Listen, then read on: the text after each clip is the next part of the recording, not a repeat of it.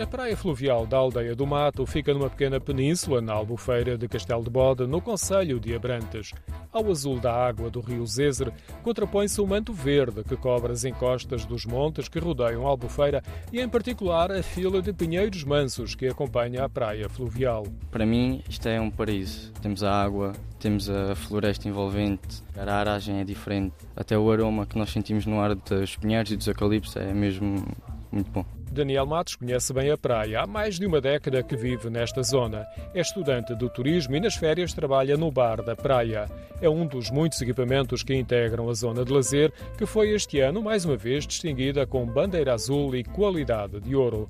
A plataforma flutuante para banho tem duas piscinas, uma para adultos, outra para crianças. A água não parece ser fria. Hum, Arrisco-me a dizer que não. Uma temperatura boa. A praia é vigiada na época balnear, algumas zonas têm areal e muitas sombras. O problema é que por vezes não chega para tanta gente.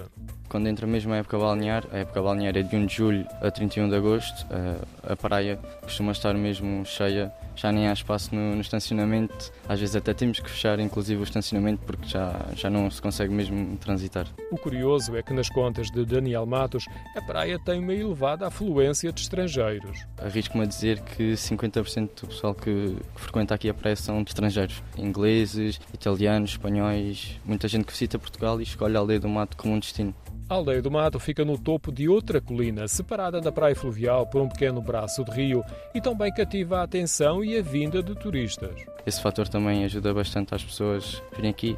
Algumas pessoas fazem o turismo de, de nicho, que procuram aldeias e espaços pequenos e acabam também por ver do mirador lá de cima aqui a praia, experimentam e visitam e, e às vezes voltam, voltam mesmo os anos seguintes. A paisagem mudou muito desde a construção da barragem de Castelo de Bode há 70 anos. Hoje, parte do horizonte é dominado pelo azul da água e o movimento de embarcações, algumas com paragem no cais mesmo ao lado da praia.